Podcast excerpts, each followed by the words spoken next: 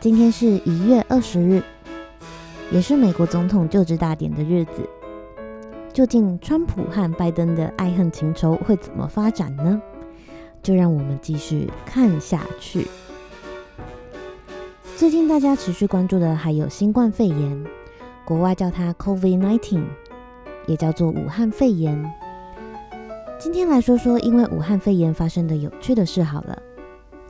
台湾从疫情初期便很努力的在做防疫，努力制定新政策的程度，大家有目共睹。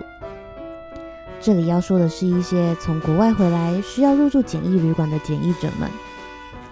根据消息，通常因为工作有出国需求的检疫者们都很安分守己，但那些常年旅居国外、定居国外，只是觉得台湾比较安全而回来的，就没那么简单了。听朋友说，他们似乎搞不清楚自己身为检疫者的处境。就算提供了相关规定的文件，他们好像也有看没有懂，甚至提出像这样的问题：“我可以走出房门晃晃吗？叫了外送之后，我可以自己去拿吗？”可以，只是您需要支付较为庞大的费用。费用的项目叫做违反居家检疫规定。为什么你们只有三个时段能送餐？我就想吃热热的外送啊！就是因为要减少跟你的接触，才隔离你啊。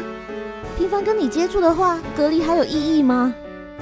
要吃新鲜的外送，你就要算好时间送到旅宿啊。诸如此类奇葩的检疫者。时间关系，今天我们就先讲到这里。大家出门在外，别忘了口罩戴好。在消毒之前，手不要触碰你的眼睛跟嘴巴。非必要也不要前往人多的地方。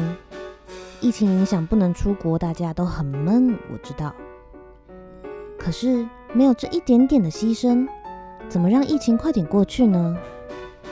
大家都辛苦了，医护人员们更是，谢谢你们。我是你们的小当家。如果有任何想看的新闻、想知道的话题，都可以上我的 Instagram 留言给我。